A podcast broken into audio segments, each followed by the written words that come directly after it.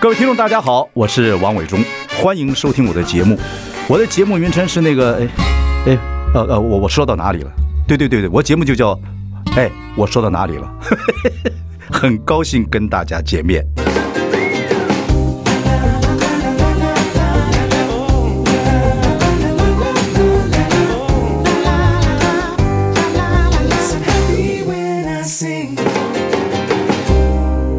大家好，我是王伟忠。您现在收听节目是哎，我说到哪里了？今天我们要介绍一位朋友，我一直很希望把这位科学家介绍给大家认识。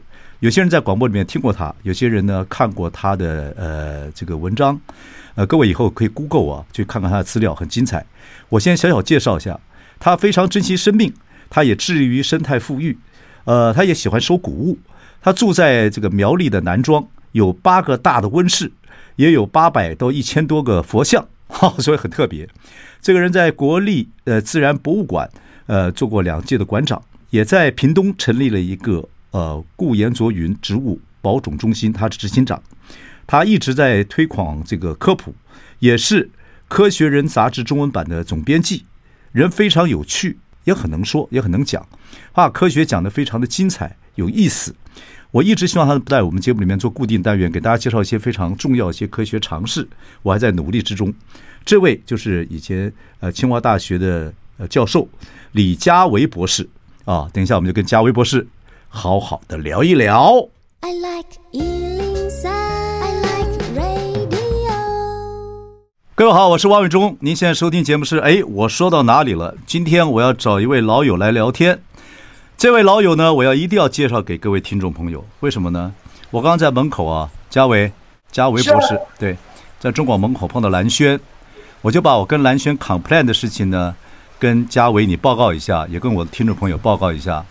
我说呢，蓝轩，我现在最想认识的朋友、深交的朋友，跟最想去拜访的人、去他家玩的人，就是李佳维博士。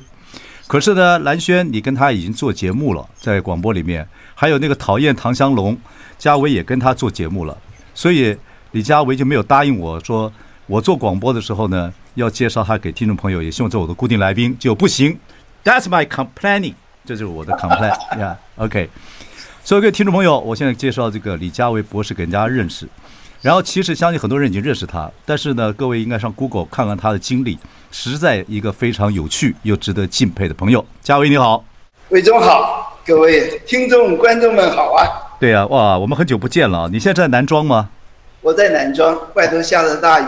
哦，现在很大的上雨一声次跟你见面应该是在华山一个市集里头，哦你非常慷慨的、 慷慨令姐的慨，给了我一罐，也许是什么酱吧，辣椒酱回来之后，哎，辣椒酱。回来之后倒是真正享受。以科学呃科学的扬案技巧来讲，你是没有吃那个酱，否则你已经忘了那个酱了，不可能。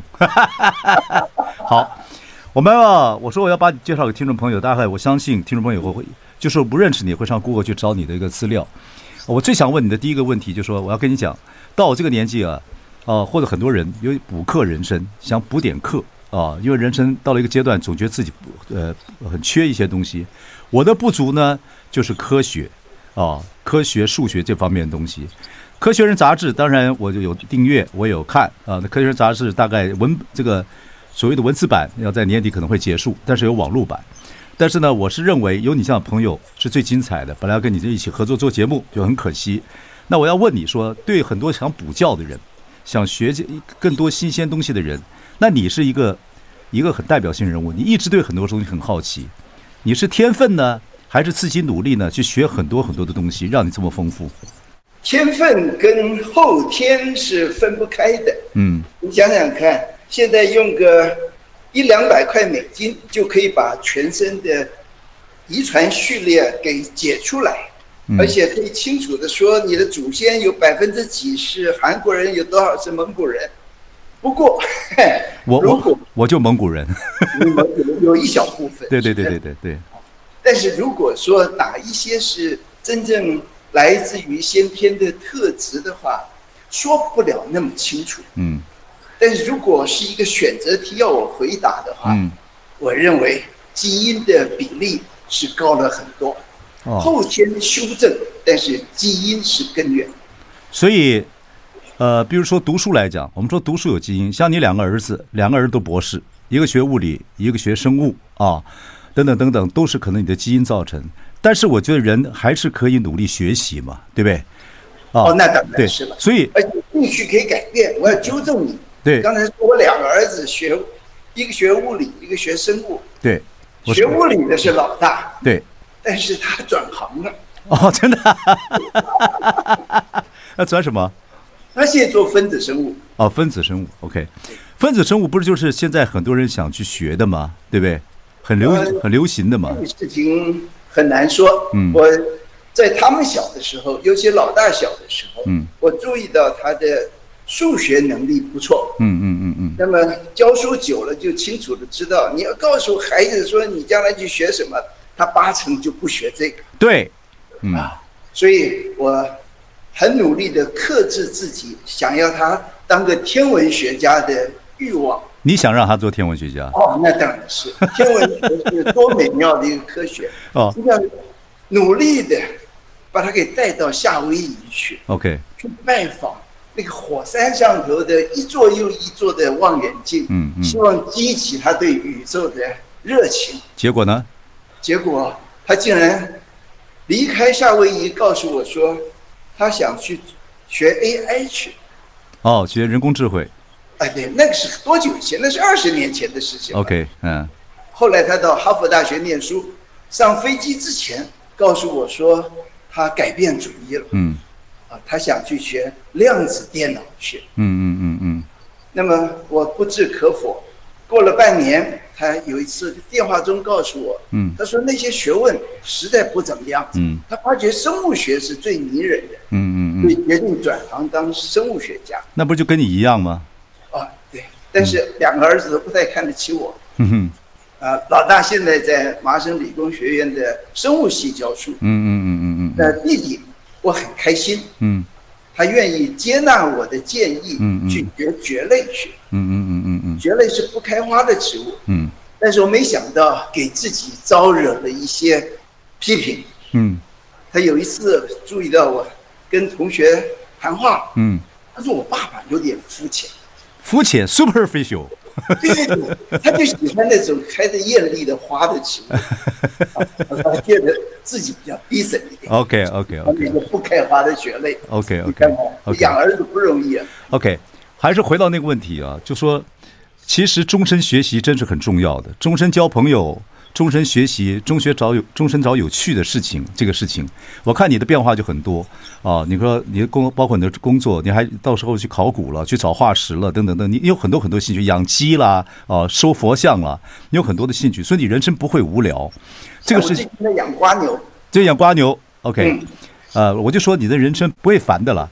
你现在住在温室里面，前些日子我更想到你，因为我看的北欧的一个纪录片，有有是有些人也是住在，你像北欧那方那么寒冷，也是住在温室里面养蕨类呀、然后用自然的这个生态呀、把这个水高给复活啊，等等等等，我就想到你。我跟你讲，我好几次要去南庄的地方去看你那个几个温室，到现在还没有，所以你要主动邀请我们，这很重要的，否则我们羞于跟你学习，对不对？ 谈哎，我现在讲的就是重点了，羞于羞于学习，怎么去克服这个东西，让大家很多人，我相信听众朋友是一样，很多人到了年纪就羞羞于学习，这个怎么办？怎么办？嗯，多交朋友吧。你哪天想起来跟我通个电话聊聊天？哎你刚才一直说嗯你有很多遗憾，说我不跟你做节目，我什么时候跟你说不做节目？没有，你说，因为你蓝轩跟这个呃唐湘龙两个人都有广播节目了。你以前是，因为你以前做总编辑，做科学总编辑，所以你准备资料，对你可以一鱼三吃。在时间方面，我知道你是惜时如金的人，你非常在乎生命啊，非常在乎时间， 所以这个事情你很直接告诉我，你们科学家不会羞耻的。伟忠兄，这个事嗯情我就没有办法答应你了。对，上次我们通那电啊看看话，我们今天聊得愉快不愉快？那那我求求你，其实如我，果爽极了，嗯。我们何妨多谈？太好了，太好了，真的，这是非常重要的事情。所以说，终身学习是很是很重要的事情嘛，对不对？那我们就想交这样的朋友。你比如说，你比如说一件事情，简单来讲好了，现在温室效应很严重，就算没有科学科学这个知识的人，也知道天气越来越热了，越来越台北都三十六七度，而从六月五六月开始热热到十一月，我相信这个就是一个问题啊。我是学表演啊，我是学影视，我是学传播的人。我觉得这个东西，谁能把这个事情讲清楚，让老百姓自己在家里边或自己个人就能做一些改变，这个就是一个很好的问题，是不是？是啊对啊。对好，那这个问题你有什么建议呢？对吧？真啊我的，的答案非常清楚，嗯，躲不掉，躲不掉，躲不掉，哦全世界躲嗯不掉。你想想看，嗯在过去的两年半，我们困于新冠病毒疫情，嗯戴个口罩，不跟人接触，小心一些。嗯有一半以上的人是安全度过，嗯，到现在对，啊两年半了。嗯那么现在另外一个灾难是战争，是，那有些傻子把自己给投进了战场，嗯那那个国家就笨极了，嗯运气糟糕了。嗯，但是全球暖化、气候变迁躲不掉。躲不掉，因为你根本不晓得下一步是什么地方，因为什么原因引起了强烈的旱灾、火灾、水灾、对啊高温、酷寒，这些是现在的科学无以预测，因为变数太高了。嗯也因此，我对人类的未来抱着很高的悲观。嗯哼，好，那在这种情况之下，我们还在活在这个地球同一个空间、同一个时间里面嘛，对不对？那你也说过，你也开过一些课程，希望大家从自己做起，对这个环境、对你周遭的环境做点责任。所以，在这个温室效应之下，我们人在家里住住的，要现在很多人也都是在家学习，work from home 等等等等，那怎么办？怎么面对这个状况？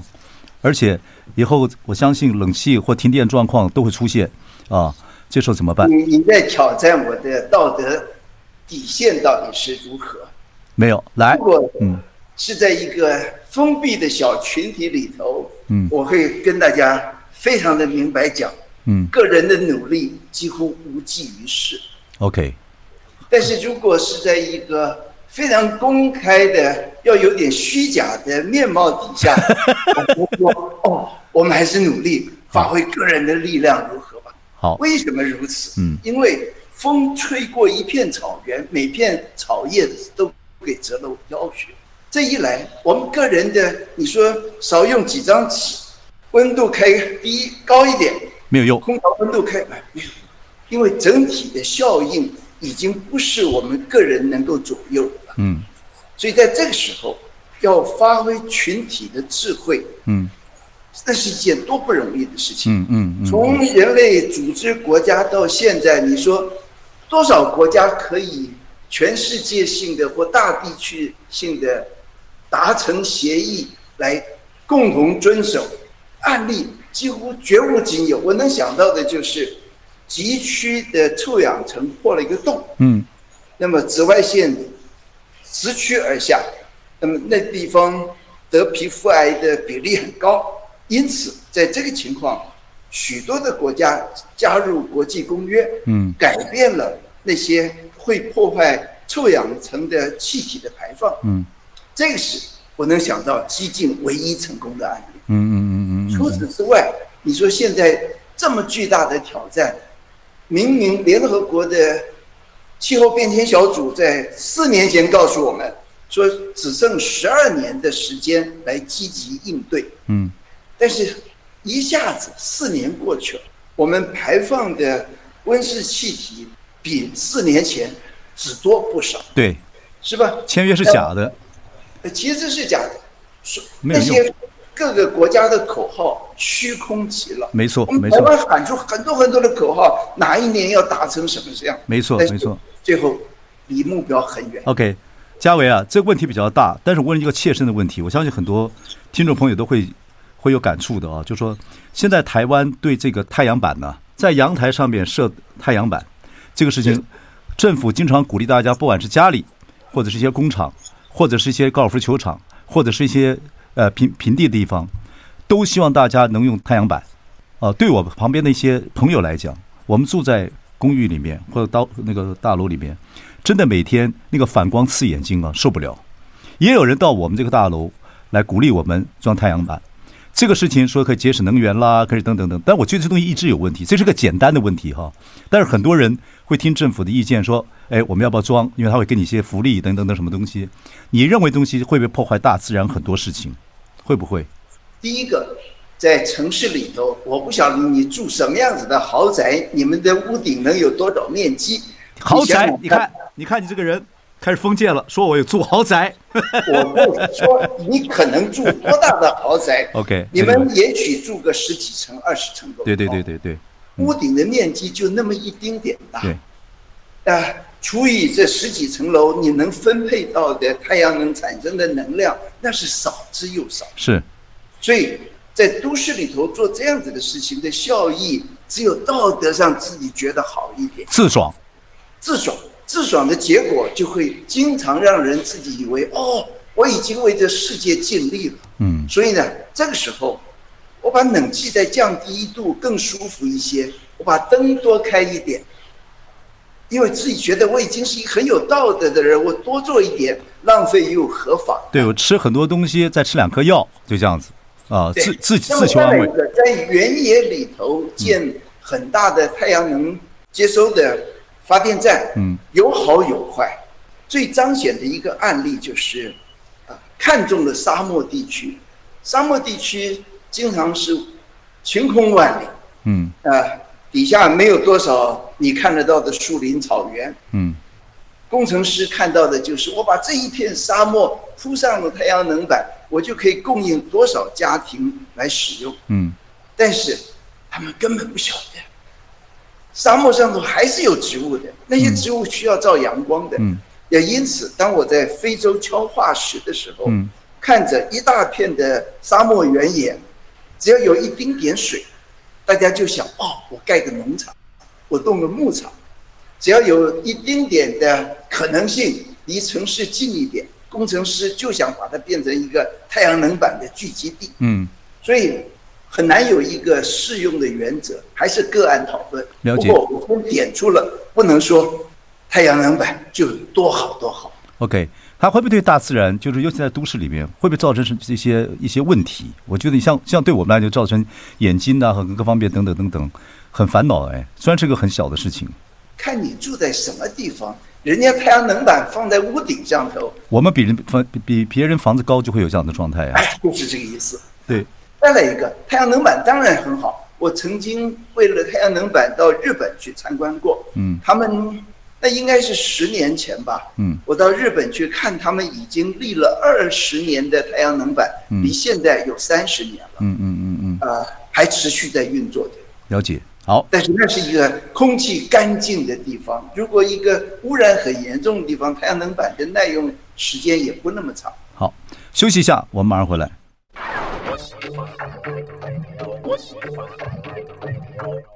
大家好，我是万永忠。您现在收听的是，哎，我说到哪里了？我们今天访问的是我们这个李佳维博士啊，我们就是东聊聊西聊聊。如果我聊得好的话，李佳维博士以后会给我们讲讲科学呀各方面的一些有趣的事情啊。然后呢，各位要知道，我们这个李佳维博士呢，不光是在科学方面，呃，以这个呃别人的形容来讲啊，王荣文远流出版社老板来讲说，我们李佳维博士也是我们好朋友，说他李佳维是有诗人一样的这个口吻啊，科学家的头脑啊，胸里面心胸里面有很多温温暖的一些情绪啊，情操等等，所以非常有趣的一个人。我是在华山看听过你那次展览的一个演讲啊，非常迷人，所以呢，很希望有机会再跟你多交朋友，多聊聊天。然后，呃，从报章杂志，我对一个事情很感兴趣啊，还有平常我对你的了解，我觉得你还是蛮充满一些怎么讲，还是蛮有个性跟脾气的一些人啊。所以呢，家里呢，除了有很多这样子科学的东西、化石，有八个温大温室之后之外，你还有八百个这个所谓的哦佛像，是不是有这件事情？佛像修正数字，嗯本人的佛像收藏应该有一千个吧。 ，OK，好、就是捡来的，或者是别人呃不要了或者什么样的东西你收集过来的，对不对？这个声明在外，所以这是你还有还有一件事情，我觉得你是不是开始有点在修身养性，会不会呃这方面的知识跟常识，是不是你也在修习呃在修炼？有没有这样的感觉？是哪一个武功啊？修身养性，就比这个比如说，我看了一篇报道，我也很有兴趣。二零一七年因为你车祸啊，车祸然后掉到山崖之中，第二，山下终于你近视眼很严重，所以呢几乎都是看不到了，还在等待救援。在救援时是救援的时候，你有点生物常识，当然不得了了，是个学者，所以你自己呢就开始让自己调整。那我要知道说你心脏也不是很好，从小心脏不好，所以别人打棒球，你去那个潮间带去看那个在澎湖潮间带自己看虾看鱼，心脏不太好，又掉到山谷里面，等别人来救啊，然后只吃一一罐海底鸡的罐头啊，在这种情况之下，眼睛又看不见，结果你呢还是不忘学习，你慢慢发觉你的嗅觉就变得很好，啊，嗅觉跟听觉都变得很好，后来终于被救了。这个经历，我觉得是生死的之间的大关头啊，你学到了什么，然后自己的心里的体会是什么，这个能不能跟我们来来分享一下？伟忠啊，哎。你功课做的可真好啊！不是我问你，是不是这个？哎，我们这年纪很关心这样的事情哎。好，来，然后一个科学家在生死大计的时候想什么事情，兄弟，啊，刚才你提到了眼睛看不清，我向来自豪的是眼睛很好。嗯，这眼睛好，并不是视力好，而是眼镜配得好观察力 清楚。那么眼镜配好了以后，嗯再细心一点，就 OK 我我我自己一直自豪的，在一片原野里头啊、我要找一块化石，或找朵小花，或找个虫子，嗯哎，眼睛一扫就见到了。那是你的经验还是心领神会？都可能有。 OK 可以说这个手气很好，有慧根但是如果嗯眼镜给丢了以后，这是世界昏暗的不得了。嗯我从来不晓得自己的嗅觉以及啊、呃自己的听力嗯是什么样的状态。嗯嗯老了耳朵都背了，这也是事实。嗯哼常常有朋友呢，哎，再讲一遍吧，没听清楚。嗯但是在山谷里头，看不见的时候，耳朵真好啊。嗯那么嗅觉也敏锐了。嗯在那之后被救起来以后，我常常的在闻一些过去不能够那么欣赏的味道，嗯 朋友就出现了。哦，他说你嗅觉很好，那么哎，尝尝香道吧。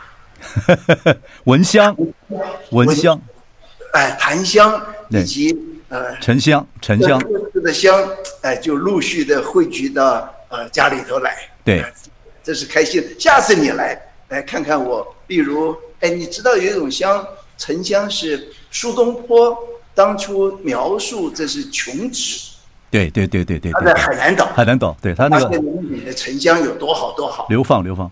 我跟你讲就是，我跟呃嘉伟讲一下，也跟听众朋友讲一下，我最近会请一位呃闻香的朋友啊，哦，对对对，来来接受一下访问。为什么？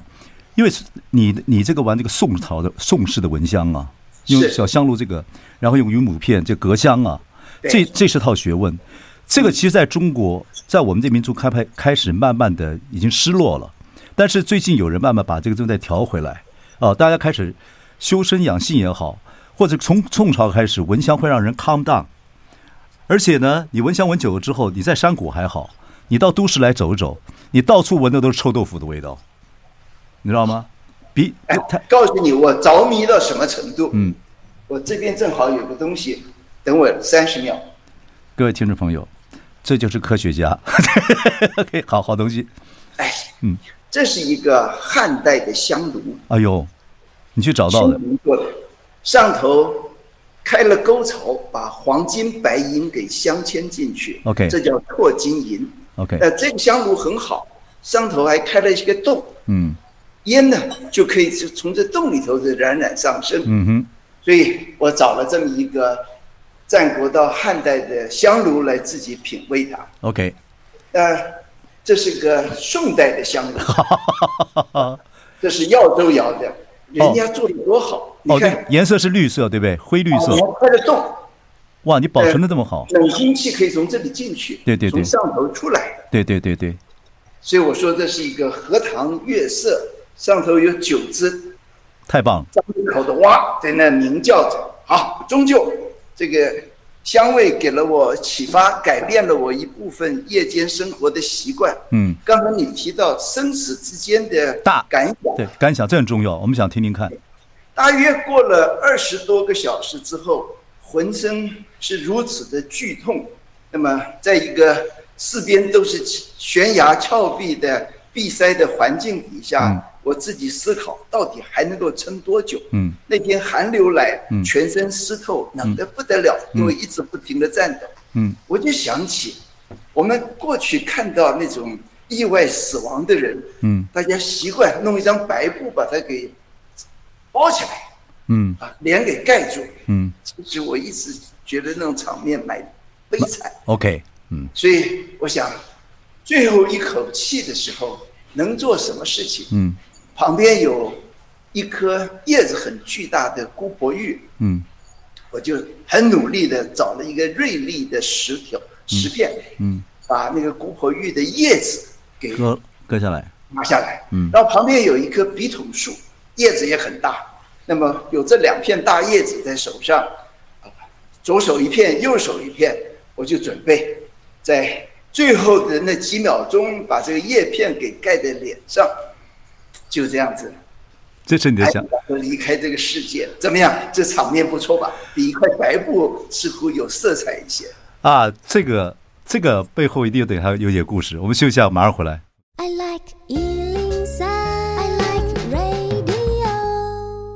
好，各位，我是王伟忠，您收听节目是哎，我说到哪里了？我们今天请到的是李佳维教授啊，我们的李博士，谈到是他二零一七年吧，在四五年前，然后有一次呢掉到山谷里面，经过三十二小时之后呢，才这个被救起来。我们谈他这个生死大计的关头想些什么事情，他是个生物学家。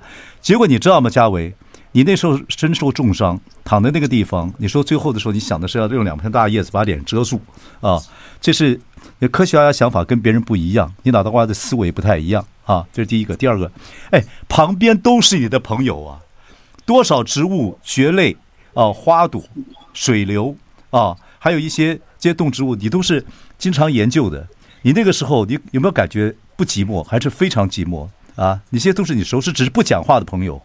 没有太严重的寂寞感，哦，OK， 在有那么个几个小时，还有强烈的幸福感，因为手机不响了。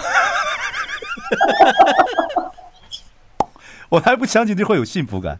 然后你在想说，朋友都是些动植物，其实我看到的是一大块一大块的西床上头的石头。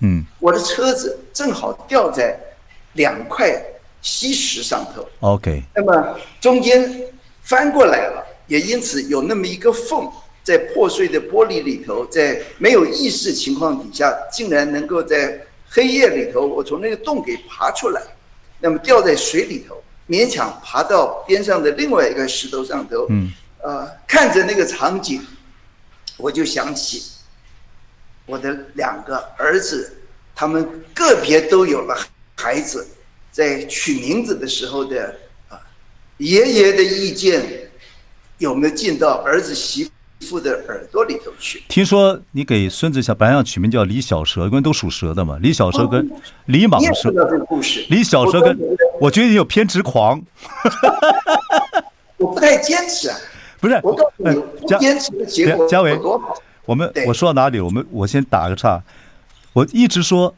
你夫人的名字叫什么叶什么，全家都是都是植物名哎人家叫蝴蝶兰呐、啊、蝴蝶兰就是你是后来取的还是本来就叫蝴蝶兰？我岳父就早就给刚刚出生就给了他名字蝴蝶兰。蝴蝶兰，但是对你两个儿子，一个叫李敬伟，对不对？嗯，另外一个叫李什么伟，李飞伟，李飞伟、李敬伟。然后呢，你就希望你的孙子去以后生出来那个叫属蛇的，叫李小蛇跟李蟒蛇。因为他跟我差六十岁那，你怎么可以叫人家李李蟒蛇或李李李李小蛇？他不结果人家不答应，人家儿子跟媳妇儿不答人家应。不答应啊，那我就 他们也许学个小蛇不怎么样的，我说那叫李李巨蟒，好吧？你去吧。那英文名字的话叫 Python Lee，这不是很有很有哦诱惑吗？ ，OK，讲回来结果呢，你你躺在他们都不同意，不同意，你最躺后取了一个很琼瑶的 名字，啊，我也就算了。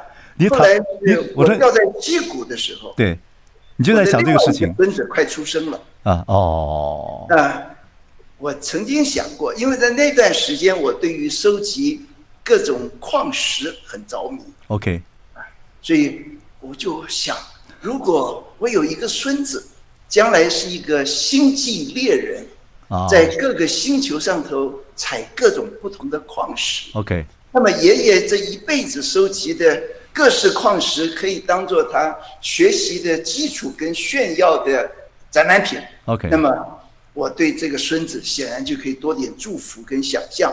哦，所以你最后生死大计没有什么遗憾，但是你就说，哎，有有什么东西可以传承下去，是吗？是想结到果的，嗯，车子掉在两个石头上头。我的小儿子先听到他哥哥的电话说，有心理准备，及早找个飞机回台湾吧。联络不啊上，对，联络不上，在在那一段时间，听说我摔在矿石上头，他就决定衍生他爸爸的想念。孙子有一天可以在星际旅行采矿石，所以我第三个孙子的名字就叫做李小矿。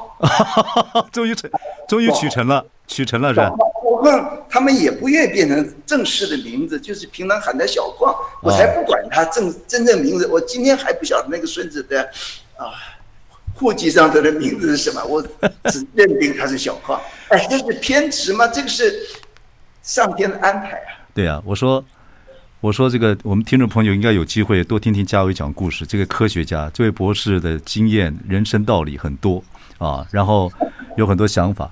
然后后来我问你，后来你说你你蒙蒙之中你看着妻小来接你了，对不对？是不是他们来救你了？那时候你有感觉有是什么样的心情？蒙蒙之中，他们有下山谷啊，他们有下山谷啊。下了山谷，第一个出现的是我的好朋友，哦是黄一农院士。哦哦哦哦哦 哦那么他见了我，远远的看到中研究院惊叹的第一句话说：“怎么水里头有那么多钞票啊哦，真的吗？第一句话，？” 对，然后他就开始捞钞票。 真的假的那么他后头几步远的是我儿子，大儿子，他正好回台湾。 ？OK。嗯，我心中就想，这个电影情节都是碰到这种场面，两个人飞奔过去，相拥而泣。对你起不来啊呀、嗯我起不来呀、所以我就想，我大儿子是不是就会分奔过来。飞奔过来？对，他似乎也有准备这个想法。嗯，当然，那个西石是嶙峋不好走的，所以没有出现那种飞奔的场面。对不过我还是及时的说叫停，不能移动拿出你的手机来，啊。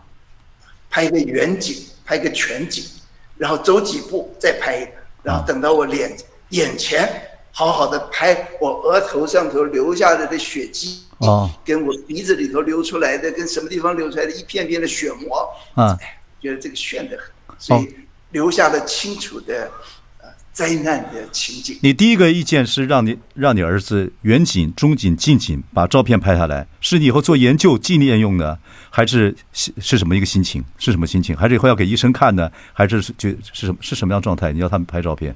哦，因为我每个月最大的梦魇跟快感，都是为《科学人》杂志写个总编辑的话，哦，所以这个要当做自己的经历。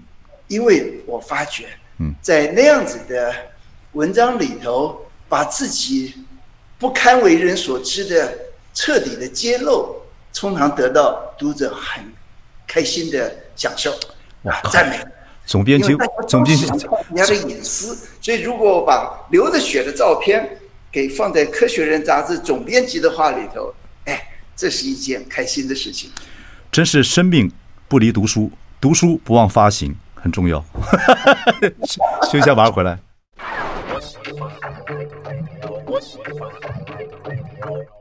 大家好，我是汪伟忠。您现在收听节目是哎，我说到哪里了？今天是我们访问的是李佳维教授，非常非常精彩。你看，一个小时还剩下七分钟就结束了，佳维，这么快对呀、你看你是有多少的知识跟想法，尤其你们科学家，尤其你的脑袋瓜想法又跟别人不一样，我是很喜欢这样子的人。还有一个人是很厉害的，就是这个呃蔡志忠，画漫画的蔡志忠，他是画漫画，以前画漫画写老子啊，画什么老子啊、庄子啊，画的很好，在大陆也非常有名啊，他的发行量也很好。他后来去研究去做物理学家，你知道这个事情吗？对我跟他很熟，对，很有趣的一个人，对不对？哦，那当然是我到西湖去找他，对对在对对浙江你 去他的看谈酒，女儿红，我们在那喝得很开心。对啊，你说这种人，像你们这样的人，是真的很棒、很精彩、很有趣。他讲话你听得懂吗？他讲跳跃思考，你听得懂吗我不管，听得懂听 不懂，酒好就好。 ？OK OK，好。然后这个事情发生过之后啊，然后呃，当然很庆幸的捡回一条大命。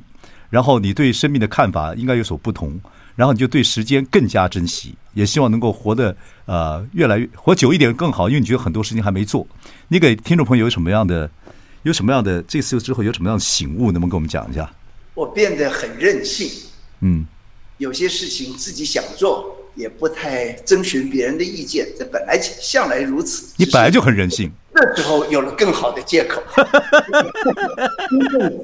有些事情想做了，我就呃立刻的骚扰别人，嗯似乎也能得到大家的谅解。比如说，比如什是么吧？嗯刚才你提到想到南部去看我们的孤岩卓云植物保种中心对，啊，那是不是别人不能参观的嘛？就不那看里不能参谢观。啊绝访客，只有跟我很好的，我去的时候夹带进去看看吧。真的吗？只有这样子吗？那观众听众朋友 没有，那听众朋友没有没有没有机会啊，还是要怎么哦样？那上我们网站看细节嘛。啊但是有点开玩笑了。对了终究那里已经变成了全世界汇聚最多活着的植物的地方。对对对，但是我觉几万得，种如果继续关在那里的话，那就等于做一辈子的监牢，这个对物种保育跟原始的目的也不太相合。对，所以呢刚，才提到未来的不测，我真觉得我们现在没有足够的知识来重建自然，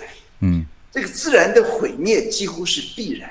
对，如果我们能够幸存的话，那么如何重建呢？我们把一片林子是要用什么样子的速度、规模、什么样子的顺序把动植物给引进去，这是需要先演练。嗯，所以我现在最大的梦想，梦想就是把一片土地，尤其是一片树林给造起来，用网子造起来。嗯但大到很多生物可以在里头繁殖，它内外又不能交通，这一来我们就可以开始实验性的把不同的附生植物啊、青蛙、瓜牛、蜥蜴等等之类的，按照实验的步骤来把它引进去，对然后看物种之间的互动。嗯哎，这个计划我想起来非常的开心。对啊，有人所以在有，所以有人就称你说这个计划叫什么诺亚方舟啊，现代的诺，哦，我两个礼拜之前到花莲去，就跟花莲县长谈这个想法，因为他问我在想什么，我当然就想这个。